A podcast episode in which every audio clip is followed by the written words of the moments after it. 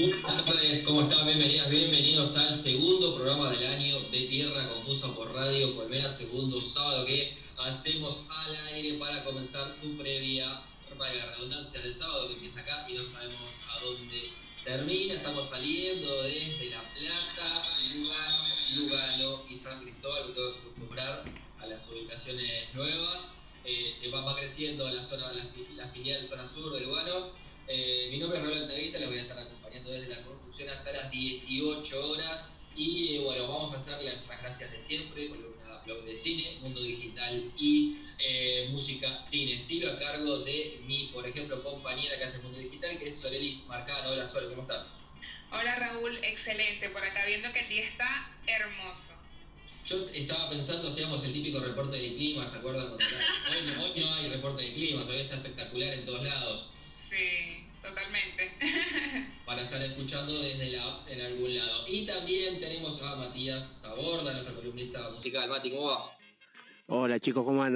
Sí, hoy está bárbaro en todos lados. Está... Aparte está la temperatura ideal, 26, 27 grados, más o menos, así que no está muy caluroso, después de tantos días de lluvia, tanto frío en este verano raro que venimos.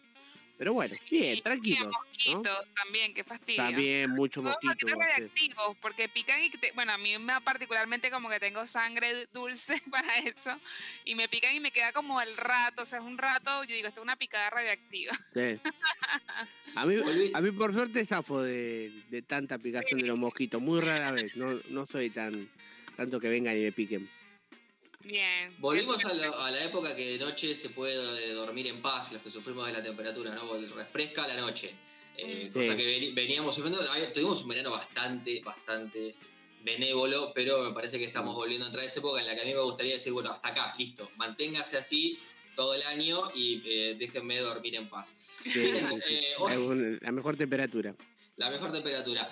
Eh, hoy habíamos tenido experimentando, pre- nada grave, pero previo al programa problemi- problemillas técnicos, eh, de esas cosas que uno se, se tuvo que acostumbrar en la, en la vida digital, volverse experto eh, en nada, en cuestión de días, en hacer un montón de cosas y sigue habiendo, siempre hay algo nuevo. Nosotros nos manejamos con la plataforma de Google, que la verdad que podrían meterle un poquitito más a la onda de interfaz del usuario, pero bueno, no, no creo que nos estén escuchando en este momento. Eh, pero lo que queríamos charlar, digo, era, bueno, sí, hubo que, nos tuvimos que amigar con esta tecnología. Nosotros, mal o bien, ya somos nativos digitales de alguna manera, aunque era una era digital Es media precaria, somos nativos digitales, hubo gente que no, pero hay tecnologías con las que uno nunca se lleva bien, jamás. Jamás de los Sí. jamás es- eh, puede ser tecnología de cualquier tipo, no necesariamente digital. ¿Ustedes tienen alguna que los tenga de hijos? Eh, yo estoy pensando, porque la verdad que me mataste, porque No. que me, no sé, no sé vos sobre dale, dale. Yo tengo una que no es tan nueva, que no es tan, que no es tan, que no es tan vieja, de hecho, es algo una nueva incorporación del mundo digital, pero la verdad es que me cuesta un montón. Yo me compré unos audífonos inalámbricos y no, no ha habido la primera vez que pueda conectarlos a la primera. O sea, es que se tardan demasiado. Con, es con Bluetooth, Mm, entonces Sí. a veces agarra, a veces, no. bueno, a mí particularmente, me ha pasado cuando me compré unos que de esos que se colocaban en la orejita, los blancos chiquitos, sí. Sí. no me conectan, Sí, sí, sí. no me conectaban la primera vez y bueno, ese porque son marca X, o sea, eran súper baratos en Mercado Libre. Pero otra vez me compré otros de una marca bastante regular eh, y nada, no, igual. O sea, me, y me monté en el bus y iba bien lejos cuando por fin conectaron. ya está llegando, bajándote. Bueno, eh, a mí me pasa, eh, la tecnología Bluetooth es una cosa que yo no puedo creer. Eh, es el, el famoso chiste de pueden llegar a la luna, pero no pueden hacer que ande bien el Bluetooth. Es Sí. El Bluetooth es pésimo, no entiendo por qué las compañías se, se re- recuestan tanto sobre eso. Es Yo lo utilizaba en el auto. eh, co- conectándolo con el equipo del auto, pero el vieron que el Bluetooth tiene esa lógica de eh, maestro-esclavo. Hay un aparato que le da orden al otro. Claro. Y no viceversa. Entonces el, el auto pasa a mandar sobre mi celular y si a mí me llaman y yo no quiero hablar por, por el eh, altavoz que se escucha, Por el altavoz. claro. se escucha pésimo generalmente, la otra gente, la otra persona te dice que, que no te escucho. Eh, no se puede, entonces hay que estacionar el auto, apagar todo, desactivar el Bluetooth con la llamada, la persona que te está diciendo qué te pasa, qué te pasa. Eh, estoy totalmente en contra del Bluetooth. Sí, bueno, no, hacer ese lo- ver, varía tu problema y Lo mi malo que tiene Bluetooth, este, lo malo que tiene Bluetooth, por ejemplo, eh, a ver, eh, yo tengo los esos auriculares chiquititos que, que estaba comentando sobre.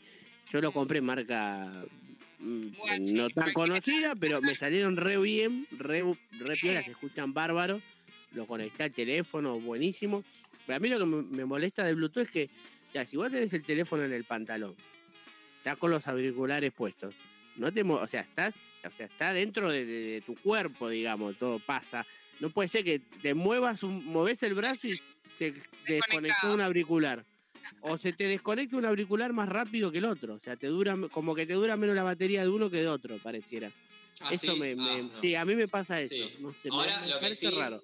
Ustedes que, bueno, nosotros estamos en una radio en remoto, pero quienes hagan radio me sabrán lo que voy a decir. Yo soy de los típicos que salen caminando con, esto, con el auricular puesto después de estar un rato y no darse cuenta y quedar, pegar el tirón con la cabeza. Ah, también. He roto más de un auricular de esa manera en, en mi casa y eh, alguna vez en radio. Pero bueno, no necesariamente tiene que ser de digital. Yo recién estaba mirando ahí a, a dos metros de donde estoy yo acá.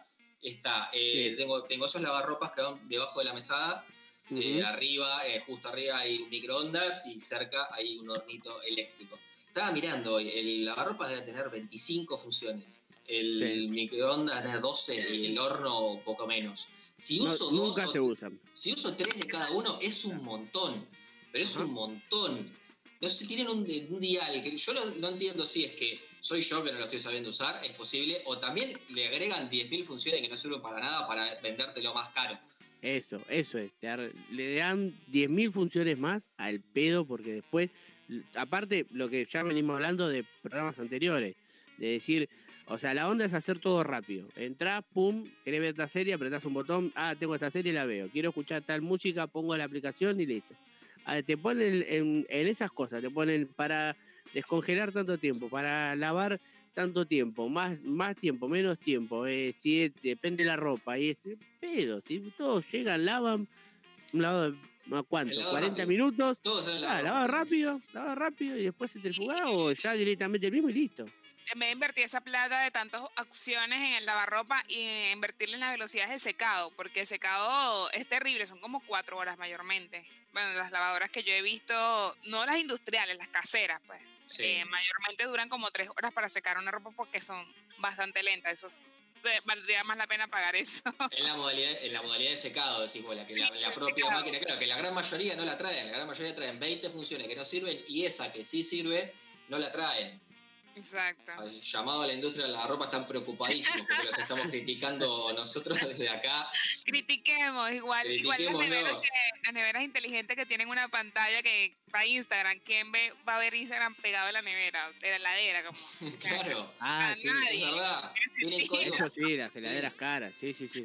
A, a- a- a mí me gustaría tener una de esas, sí. Igual Para- convengamos, una cosa, que todas esas funciones que agregan de cosas que uno puede hacer a distancia, eh, conectándolas al celular o, o de tardar menos, es para que uno tenga tiempo libre para estar trabajando para alguien que es dueño de esas mismas compañías. O sea, tampoco es que eh, uno sale a la naturaleza, ¿no? A, recorrer. No, no, el tiempo que tenés libre porque la cocina te, te- te hizo todo sola mientras vos estabas en la oficina es para que estés dos horas más en la oficina.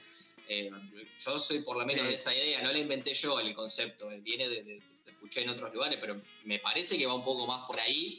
que- Sí, para hacer otras cosas, o sea, para poder hacer varias cosas a la vez. En este caso de la cocina, eh, qué sé yo, haces el, eh, lavar la ropa, cocina con el microondas, pusiste otra cosa en el, o, el- o en el horno eléctrico o en, la, o en, o en el horno común de la cocina, este, para hacer varias cosas. Igual te digo yo, esa heladera con pantalla, onda la de eh, la película de Schwarzenegger, el sexto día, que tenía la pantallita al costado y hacía toda la agenda ahí, tic, tic, tic, tic.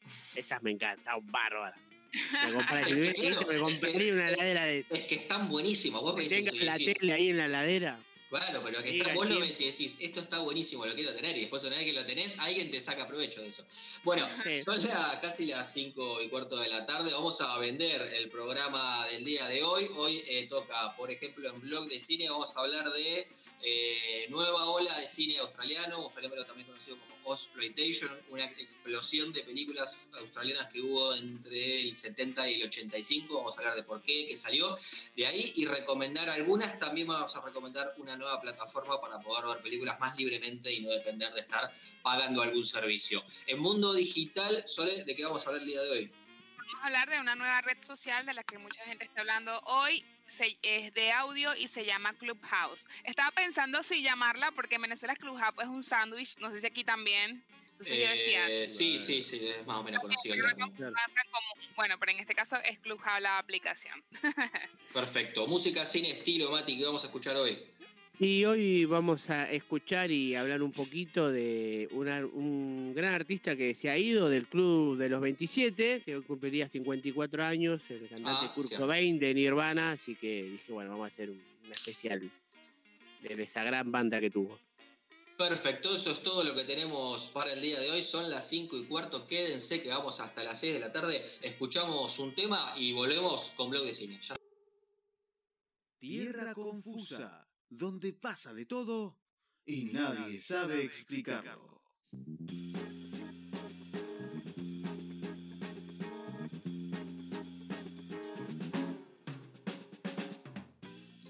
Segundo bloque de Tierra Confusa. Recuerden que nos pueden encontrar en Instagram y Twitter como arroba Tierra Confusa y también nos van a encontrar en Spotify con nuestros eh, programas semanales grabados y subidos a esa red.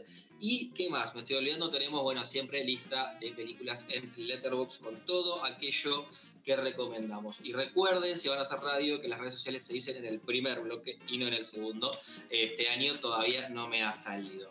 Bien, como les eh, adelantaba en el primer bloque, vamos a hablar de lo que fue la nueva ola del cine australiano o eh, el exploitation también, que es una forma de, llamarlo, ¿no? Siempre que hay un fenómeno y se lo explota mucho, se le dice explotación o exploitation, y si hay sobre un determinado tema, se le agrega un eh, prefijo que hace referencia a ese tema. Nosotros hablamos, por ejemplo, del fenómeno de películas que parecieron luego la, la muerte de Bruce Lee, ¿se acuerdan? Cuando hablamos de Cobra Kai, y eso era el Bruce Exploitation, las exploitation son una explosión del cine australiano. ¿Tienen registrado algo del cine australiano? Somos más o menos de la misma edad.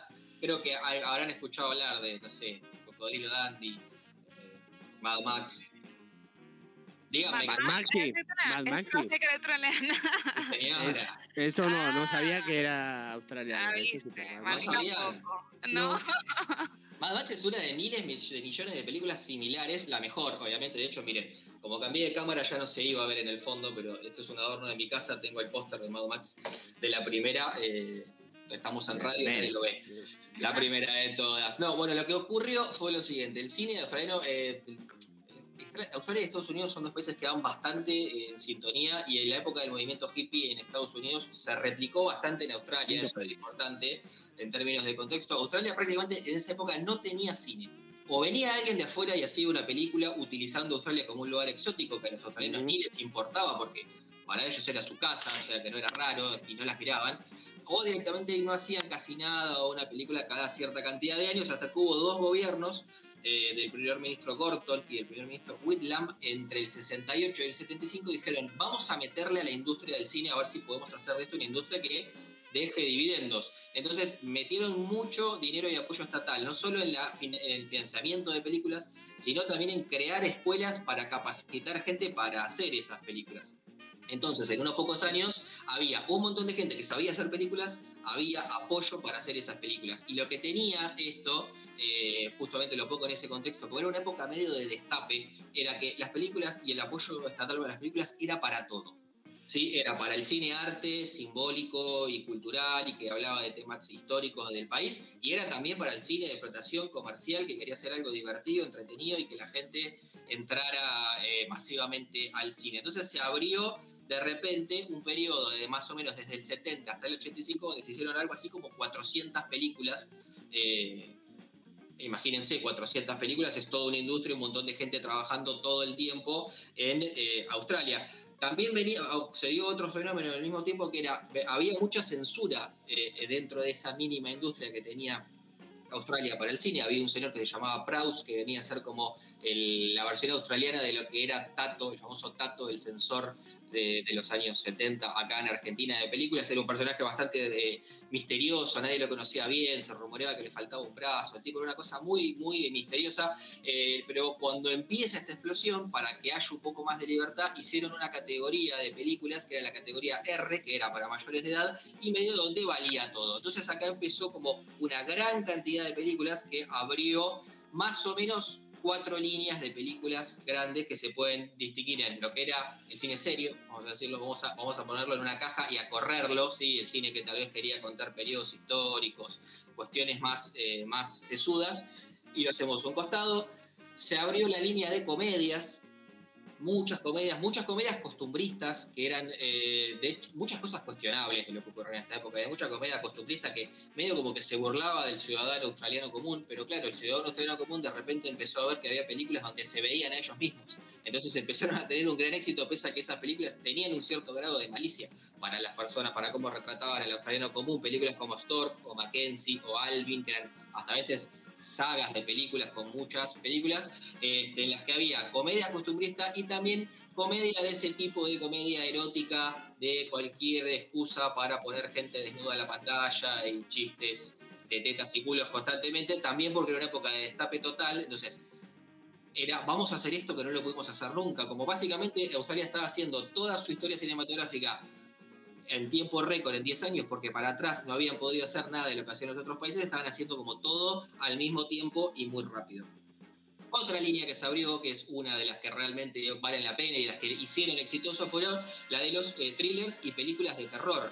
Esto se convirtió como una cosa muy común, empezaron a aparecer muchas películas eh, que se basaban un poco eh, en, tomar ideas de lo que era Hitchcock, nosotros hemos hablado de acá de Hitchcock, pero también ocurrió, digamos, esto se convirtió en un pequeño Hollywood en el sentido de que industrias que se dedicaban a robarle ideas a otras industrias empezaron a robarle a los australianos. Eso quiere decir que los australianos se habían consolidado bastante. Un thriller medio de terror, que es una de las que vamos a recomendar hoy, que es histórica de este periodo, es una película llamada Patrick, que habla de un asesino psicópata eh, que está en coma, pero con sus poderes telequinéticos va haciendo maldades alrededor suyo. Eh, y en esa época existía en Italia un círculo también de cine de explotación que donde veía una película exitosa en otro país hacían una parecida y decían que era la secuela. Entonces, en una época en la que no había internet, la gente iba a ver Patrick 2, y en realidad Patrick 2 era una película que no tenía nada que ver, que estaba hecha en Italia con otros actores y que solo tomaba el concepto y el nombre, y por algún motivo se salían con la suya en cuanto al tema de derechos, que en aquella época no estaba tan internacional como es ahora. Y otra lógica de películas que se abrió y que también se mezclaban con las películas de terror fueron las películas que ocurren en la ruta, como por ejemplo Mad Max, si han visto la última Max Fury Road, es como la exageración de la exageración de la exageración. Pero esas películas donde había esta lógica de grupos de gente totalmente psicópata que andaban o todos en motos o todos en autos eh, modificados por las rutas de Australia buscando a cualquier persona inocente para atacarle y arruinarle la vida, se convirtió como una lógica intrínseca de ese cine que empezó a aparecer en muchas películas y como que convivía, no era que parecía que se estaban copiando, era como una lógica que convivía y estaba eh, se trasladaba de película a película y lo hacía de manera bastante armónica y se mezclaba con eh, las películas eh, de terror.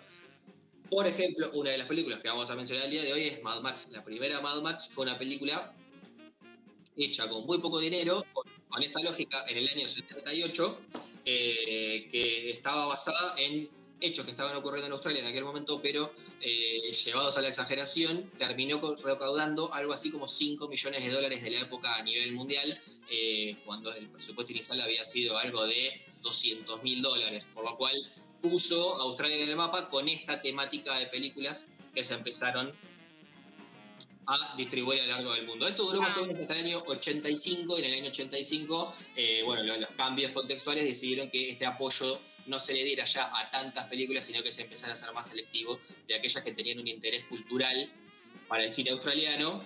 Eh, y a partir de ahí, bueno, empezó a morir ese circuito que empezó a revivir un poquito más cerca de nosotros, más a partir de los años 2000, eh, donde se acuñó este término Osploitation, revisándolo en perspectiva, se hizo un documental en el año 2008, donde aparece, por ejemplo, eh, Quentin Tarantino mostrándote cómo algunas de sus películas tienen escenas que están basadas en algunos de los clásicos de los PlayStation. Yo no sé si ustedes saben, ustedes no vieron Kill Bill, ¿no? ¿Todavía no los convencí de que la vieran? No, todavía no. No, no, Kill no, no, no. recomendado todavía. Bueno, yo, yo, se los había dicho el año pasado, de hecho, si ven, allá atrás está el póster de Kill Bill también. Sí, eh, para quienes hayan visto Kill Bill, la escena cuando empieza la 1, que Beatrix Kido está en coma y cuando alguien se acerca a ella por acto reflejo los escupe, bueno, ese es Patrick, la, una de las películas más conocidas de los PlayStation hasta el día de hoy. Eh, si les parece, vamos a pasar a las recomendaciones.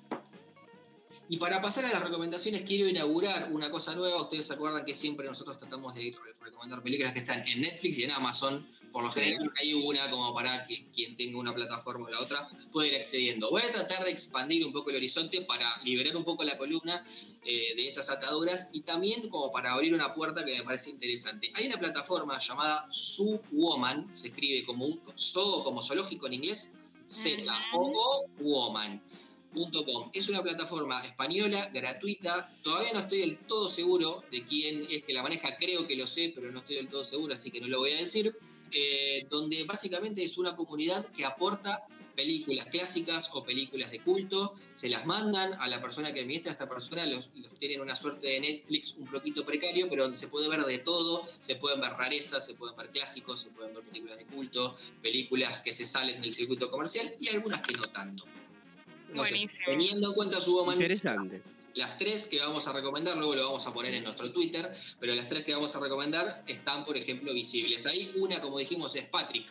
Eh, Patrick es una película dirigida por Richard Franklin en el año 78. Cuenta la historia de Patrick, que es un, loco, un psicópata asesino que está en coma por un accidente que tuvo y desde su cama y en coma, eh, él se enamora de su enfermera y empieza a tratar de hacerle la vida imposible con sus poderes telequinéticos a todos los que estén involucrados con ella para lograr quedarse con ella hasta que es descubierto. Eh, por otro lado, vamos a hablar de Road Games. Ahora sí, nos vamos a eso de el terror en las rutas, en las rutas del desierto rojo australiano. Esta es por ahí la película más fácil para entrar a los PlayStation porque es la más yankee. Los dos protagonistas de esta película son un actor, Stacy Kitch, y eh, Jamie Lee Curtis, famosa por hacer películas de terror en Estados Unidos, famosísima. También es del mismo director, Richard Franklin, es del año 81, un conductor eh, camionero que lleva cargas por la ruta australiana y va levantando gente que, que, hace dedo y se va conociendo y empieza a encontrar personajes repetitivos en la ruta. Descubre que uno de esos personajes repetitivos es ese asesino serial que por la radio vienen diciendo constantemente que volvió a matar, que volvió a matar, que volvió a matar, y empieza a haber una suerte de juego de gato y ratón, ¿sí, Mati? Me gusta, ¿eh? te digo que está para verla, no, la vi nunca. Te digo que. Es una. Es una esas películas así es una muy buena puerta de entrada porque es como la más amable y es la como la que te transiciona de lo que uno está acostumbrado a los 100% australiano, ¿no? Claro. Porque te lo muestra como un poquitita desde afuera, desde la perspectiva yankee, que es la que todos estamos acostumbrados a ver. Y esto tiene una, tiene una lógica que es linda, que es, no sé, por ejemplo, los que nos gusta leer libros de Osvaldo Soriano acá en Argentina, que son libros mucho que hablan de la ruta y de los personajes recurrentes de la ruta, y tiene eso, es como que hay una serie de personajes repetitivos que van todos para el mismo lado, y tarde o temprano todos esos que vimos aparecen en la historia y cumplen una función, y desde el guion en ese sentido, Road Games, Road Games, es una película muy interesante para entrar a los PlayStation, y después, por Dios, miren Mad Max, miren Mad Max y miren Kill Bill, las que tengo allá atrás en los Mad Max está hecha por George Miller, hoy mega director gigantesco de proyectos enormes. Mm. En aquel momento George Miller era un médico australiano, entusiasta del cine, que trabajaba en guardias, donde veía que le llegaban todo el tiempo eh, personas que habían tenido accidentes de tránsito. Él, junto con otro amigo, que veían que estaba dándose esta situación y veían que en un momento hubo una crisis de la crisis del petróleo de los años 70, la gente se empezó a volver un poco loca para, para conseguir combustible y se peleaban en las estaciones de servicio, bueno, dijeron, ¿por qué no hacemos un mundo en donde la, la gasolina pasa a ser el máximo eh, rector de la economía y hay escasez y esto hace que la gente se vuelve loca y se mate eh, por las rutas y no cuenta la historia de Max, que es un policía que trata de hacer las cosas correctas y se encuentra con estas bandas de vándalos que le arruinan la vida y tiene que vengarse. Mad Max, dirigida por George Miller del año 1978, lamentablemente fue quitada de Netflix para reemplazarla con la última Mad Max, que nada tiene que ver, si quieren veanla, pero la más interesante es la del 78. Hemos llegado hasta aquí, con blog de cine. Son las cinco y media de la tarde. Yo voy a tomar un poco de aire y me voy a tomar un mate porque estuve hablando mucho. Vamos a escuchar algo de música y en un ratito volvemos con Mundo Digital a cargo de Soris Marcano. Ya volvemos.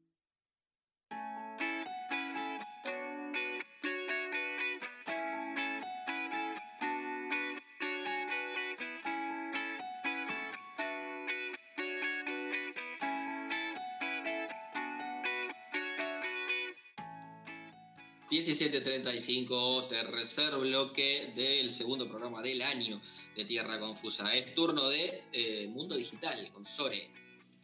Hola, bueno, Raúl, hoy me voy a aventurar a hacer una, a hablar de una aplicación que no conozco todavía.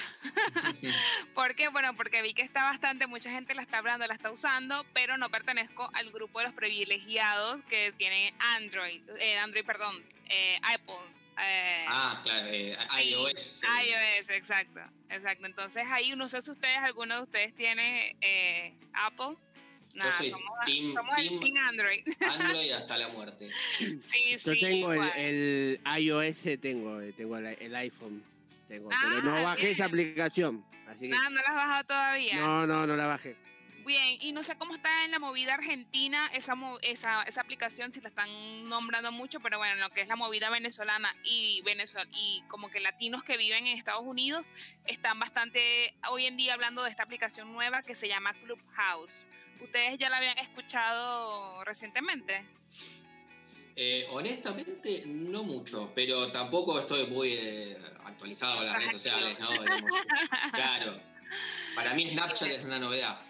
Bien, bueno, esta aplicación es, ha sido todo un furor. De hecho, inició el año con más de 600 mil usuarios y hoy en, hoy en día tiene, bueno, hoy en día no, el, al corte como el 15 de febrero que salió este reportaje, ya tiene, ya alcanzó los 8 millones de descargas. O sea que en dos meses, 8 millones de eh, más de 8 millones de personas se han unido a la plataforma. Entonces ellos estiman que a partir de este boom que está surgiendo hoy en día, eh, bueno, se registren aproximadamente semanalmente, ya lo están proyectando, que se registren entre 6 y 10 millones de personas. Eh, actualmente es una fase preliminar. ¿Cómo funciona? ¿Cuál es la diferencia de Clubhouse eh, con respecto a todas las redes sociales? La principal diferencia es que es 100% audio. No se ven fotos, no se escribe, simplemente las personas crean sus canales tipo Telegram o tipo Discord, no sé si conocen Discord, eh, pero bueno, crean sus canales y las personas setean una hora para hacer las ciertas transmisiones y las personas que se, que se entren pueden entrar y pueden participar. En ese caso, el moderador o el host es el que va a, quitar o aceptar las personas que levanten la mano, como en el colegio. Levantas la mano, inicias, indicas tu intención de participar en, en la charla y este, bueno, nada, la persona te cede el turno y conversas. Lo, lo, bueno de esto es que es como en tiempo real, es una conversación alimentada también en parte de, obviamente, un moderador que conoce un tema y también, bueno, las personas que están allí en, como miembros de ese, de, esa, de ese canal. Otra cosa que también es diferente es que funciona con invitaciones. La verdad, como, bueno, como les había comentado, no la uso, pero eh, en una página vi que son dos invitaciones por persona, en otra vi que son cuatro invitaciones por persona. Lo cierto es que no te la puedes descargar de una vez y entrar, sino que tienes que esperar que alguien que tú conozcas te ceda una de sus invitaciones. Ah, no sabemos si cuando, porque se basan en todo esto, en que es una versión preliminar, es como una versión beta. No sabemos si cuando la liberen para Android eh, va, a seguir funcionando así o lo van a dejar un poco más libre. Pero fíjense ustedes que a pesar de que tiene esa limitación, ha crecido un montón, porque cada persona puede inventar, invitar máximo a cuatro.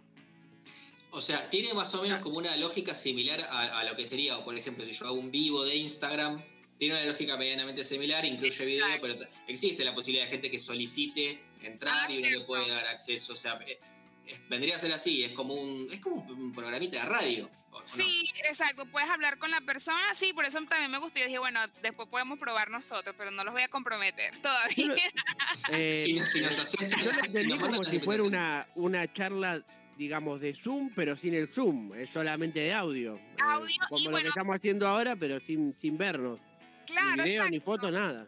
Exacto. Y, si querés hablar, levantás la mano y el que tiene la aplicación te manda y te dice, che, yo me quiero unir, lo invitas, entonces está en el grupo y pero también, es una forma pero también es que tú puedes seguir gente y tú puedes estar, vas a recibir notificaciones de cuando la persona inicie la transmisión. Es una mezcla entre las dos cosas, ¿no? O sea, puedes meter en uno y salirte, ¿no? Como que, bueno, me meten este Zoom y me cambio otro Zoom, pero en tu timeline ves todas las transmisiones que están pasando en ese momento.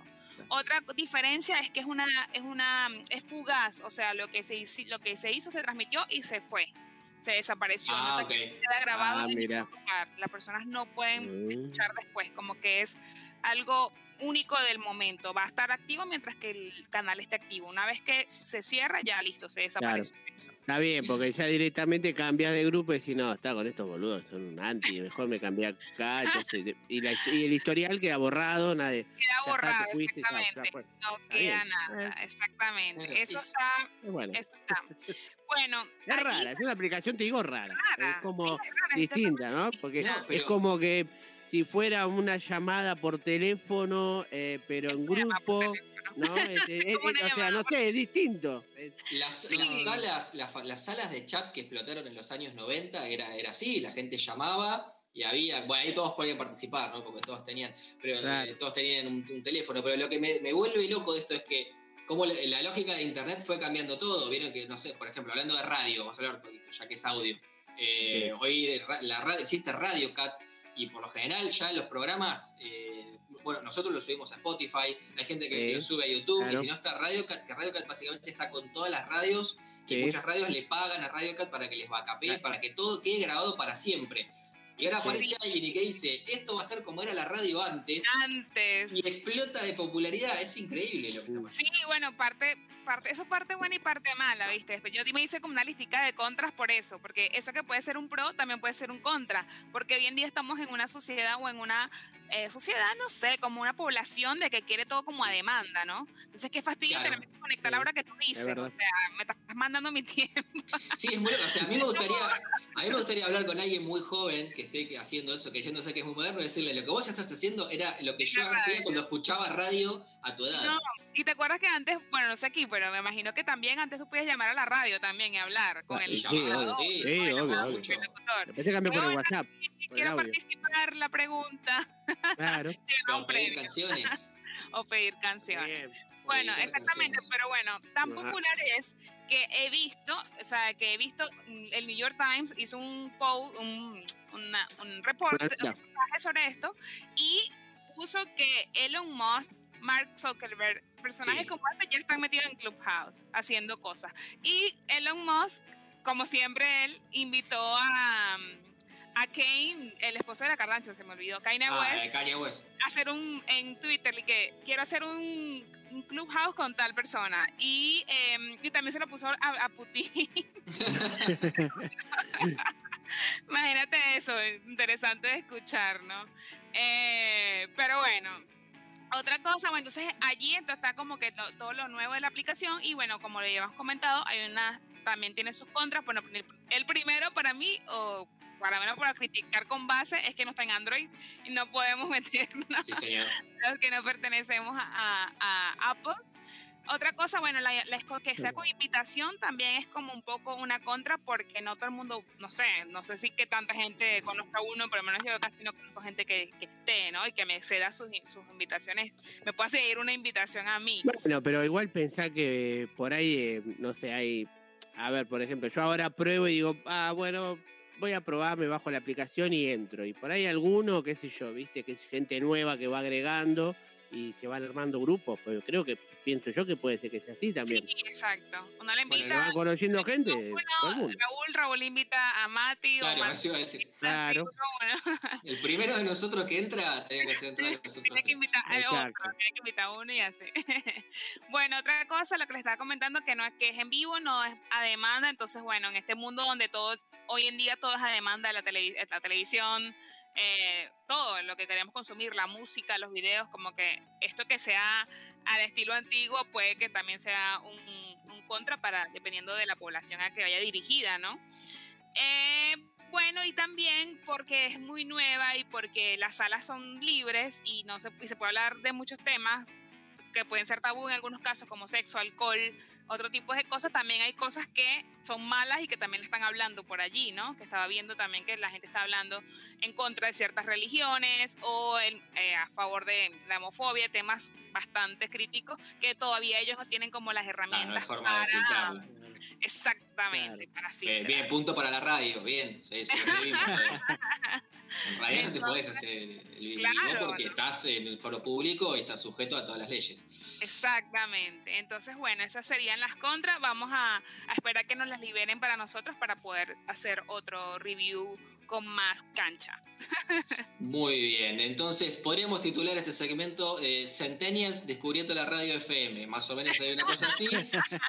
Esto estuvo acá. La radio participativa. Participativa, llamando a la típica, hola, ¿qué tal? La radio está buenísima, pásame un tema. Vamos a separar, esto fue Mundo Digital, vamos a separar y pasamos a eh, música sin estilo con Mati Tabarro.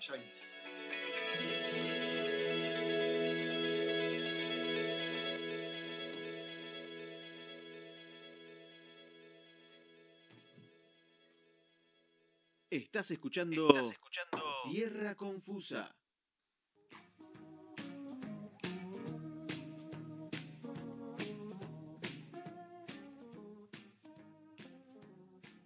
Me acabo de dar cuenta que sigo en deuda con mi nueva cortina. Estoy- Sí, la está guardando para, para cuando hagamos, el, el- digamos, la, quizás la extensión, quizás cuando hagamos esa renovación del programa, claro, cuando se vuelva.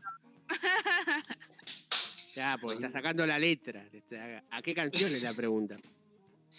Es, no, no, es una canción. De, eh, si lo digo, pasa, lo digo, bah, sí, lo voy a decir al aire. Ustedes saben que una de mis películas preferidas y que he recomendado acá es Brasil, de, de Terry Gilliam, y tiene una Sí. banda sonora que suena a lo largo de toda la película.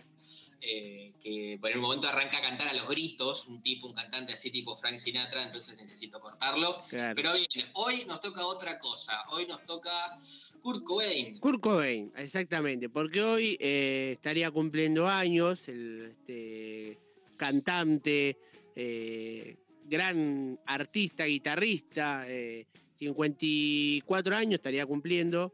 Eh, nada, Kurt, Cobain- Kurt Donald Cobain, que nació en 1967 y falleció en 1994, compositor y cantante de rock estadounidense, fue el fundador y principal miembro de la banda Nirvana, mítica banda que cuya breve trayectoria fue el surgimiento del grunge a principios de los años 90.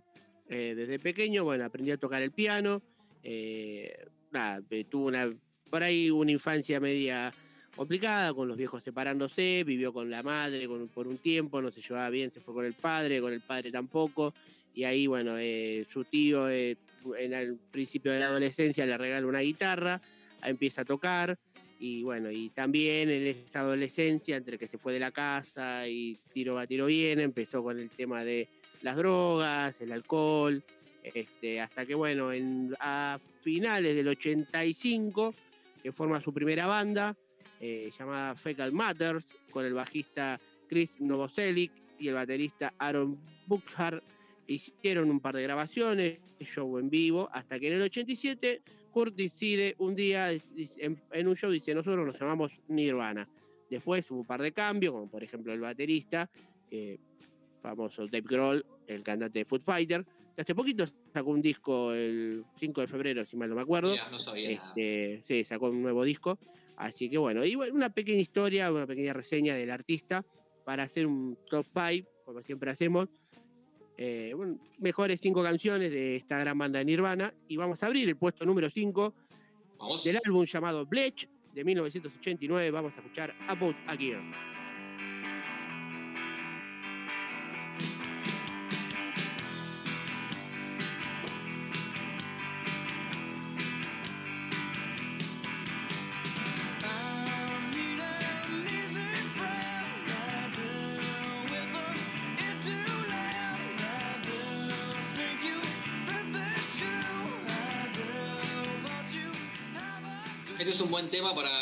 empezando a incursionar en la guitarra, para practicar acordes. Sí. Sencillo, es llevadero, es un clásico de rock si te gusta rock, ¿no? Igual hay una cosa que, que te hablaste un poquito de la historia de la banda, que a mí a veces me enoja. Cuando veo las historias de las bandas te dicen, sí, nos conocíamos de la escuela, éramos dos... co-". Y los compañeros que se conocían eran Kurt Cobain y Dave Grohl. Claro. Si yo me pongo a formar una banda en mi escuela, somos dos tipos que tocamos dos palitos de madera. sí. Y Bueno, los Rolling Stones son lo mismo también. Los Rolling Stones. La de Queen también, que bueno, se conocían dos y Freddy cayó como de, Claro. de Como está la película. Si, lo que, si lo que dice la la película es cierto también. Si lo que dice la película es cierto, me indigna. El tipo se acercó y dijo, yo soy tu cantante. No, sí, soy tu cantante. Y se- salió Queen. Dale, joder. Y bueno, viste, cuando, cuando las bandas están tocadas por esa varita mágica y son tipos que la ven, como dicen, este, bueno, ya está. Eh, La historia es así, se resume en eso. Yo tengo un fun fact, no, no, no es un fun fact, es un dato curioso, de hecho, no sé si ustedes saben el significado de la palabra nirvana como tal. A mí me dicen Eh, nirvana y obviamente, Está relacionado al budismo, ¿no? sí, yo, obviamente yo escucho nirvana y me suena la banda de una. Y una vez en una llamada de trabajo, el tipo, alguien dice, no, sería el nirvana tal cosa. Yo, que tiene que ver Kurt Sí. con todo esto? Eh, Eh, rockero. No, y yo se busco y es el estado supremo de felicidad, es nirvana. Y yo, me encanta, me Ah, gusta. el mío también, pues vivo escuchando Nirvana todo el día. eh, tenés que decir. Estado supremo de la felicidad, genial. bien, solo alcanzable por la gente que no trabaja. Bueno, este, pasamos al puesto número 4. este disco fue uno de los más vendidos en los años 90 del rock alternativo. Hablo del disco de Nevermind, y que fue lanzado en el año 1991. Y escuchamos un poquito de Smile Like Teen Spirit.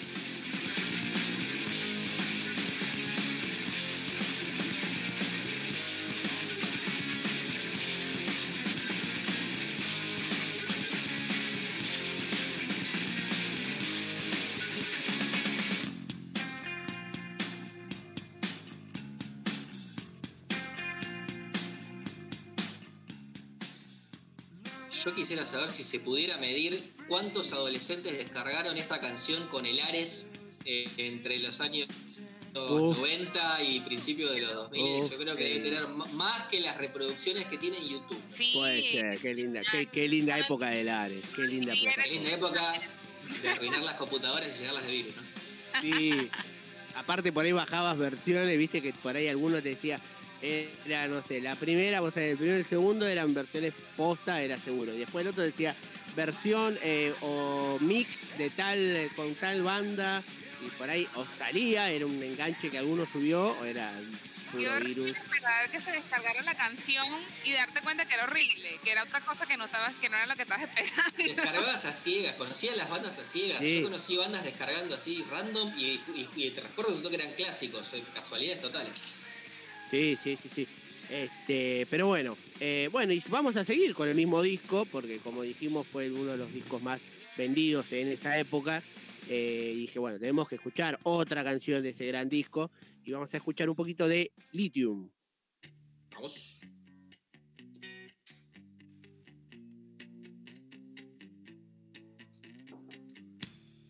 I'm so happy cause today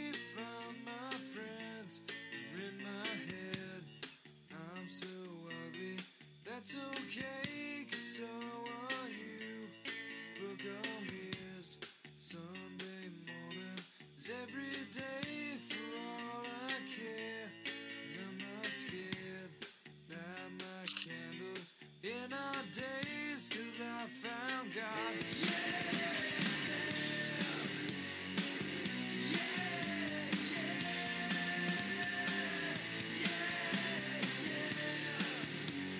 Había que aguantarlo hasta que explotara, no podíamos Sí. pisarlo antes.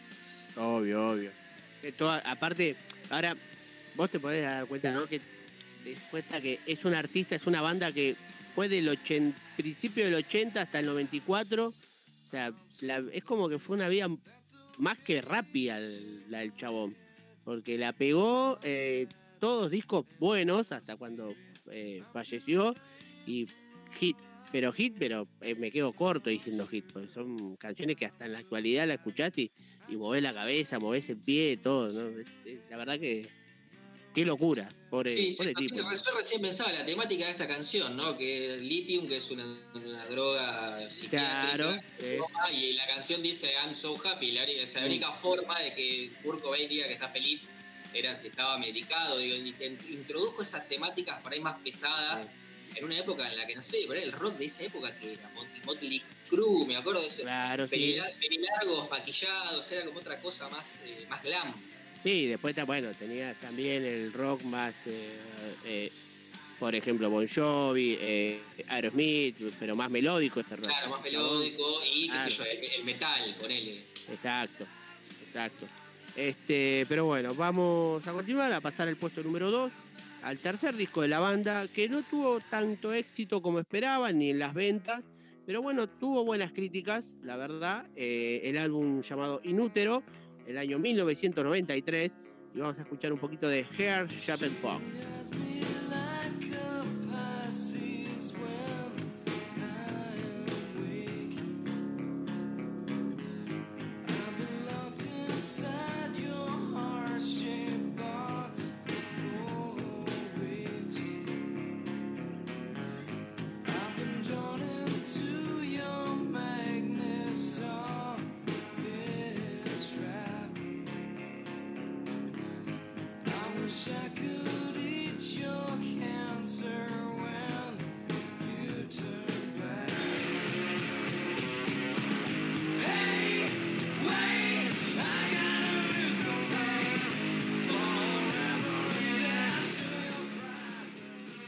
No miré muy bien la lista, pero si Smells Like Teen Spirit no está, estaba aquí, quedó cuarto, tercero.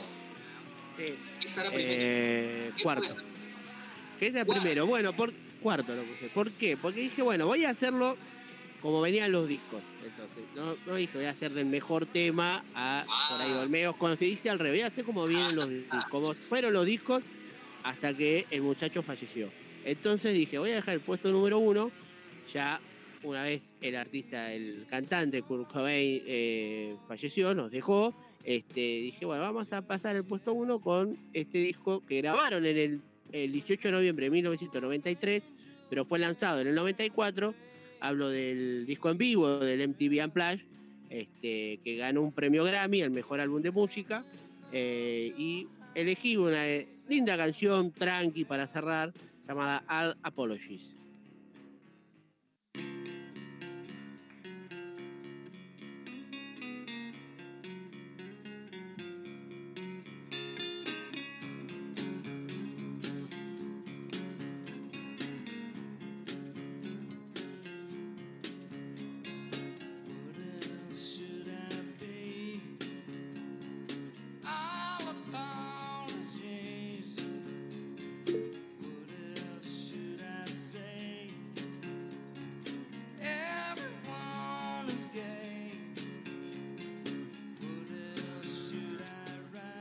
Ocurrió en un momento preguntarte qué pasó con el MTV Unplugged, porque creo que es- de los mejores de la historia de los MTV Unplugged, ¿verdad? Claro, por eso. Pasa que, bueno, como tenía pensado hacer, dije, bueno, vamos a hacer por él, o, hago las, o las mejores canciones, o hacemos la carrera como vino, del primer disco hasta, bueno, eh, fallece Kurt, y bueno, y justamente, una vez que fallece, este fue uno de los discos, junto con el anterior, en el 91, que fue uno de los más vendidos, ¿no? Perfecto, gracias Mati. Esto fue Por favor. música sin estilo y ya nos vamos a ir despidiendo, ¿eh?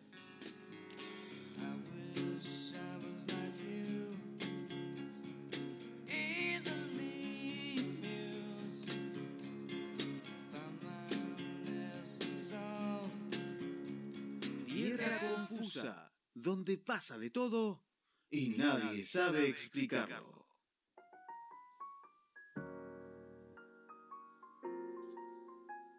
Tenemos dos minutos de programa. Se pasó bastante rápido. Eh, recién sacaba la cuenta. Kurt Cobain tiene, tendría 54, o sea que ya lleva la misma cantidad de tiempo fallecido que la que vivió. Eh, porque era club de club de los 27. Wow, Claro. sí. Yo apenas como recuerdo- tantos otros. apenas recuerdo, pero bueno, yo recuerdo cuando más o menos Nirvana era una cosa reciente, ya había fallecido, pero era reciente. Eh, Sí. wow, ¿Cómo pasa el tiempo, no? Sí, ¿no? Hasta aquí hemos llegado. Recuerden que estamos en eh, Spotify, donde están nuestros programas grabados, se suben semanalmente. Nos pueden encontrar como arroba tierra confusa en eh, Twitter y en Instagram. Y te- también está la lista Tierra Confusa de películas que recomendamos. Nos volvemos a encontrar el sábado que viene a las 17 horas por Colmena. Gracias, Juanma Portela, por la operación técnica y puesta en el aire. Sole, hasta luego, hasta la semana que viene. Hasta luego, hasta la próxima. Chao, Mati, nos vemos la semana que viene. Chao, chao, chao, buen fin de. Vamos, adiós.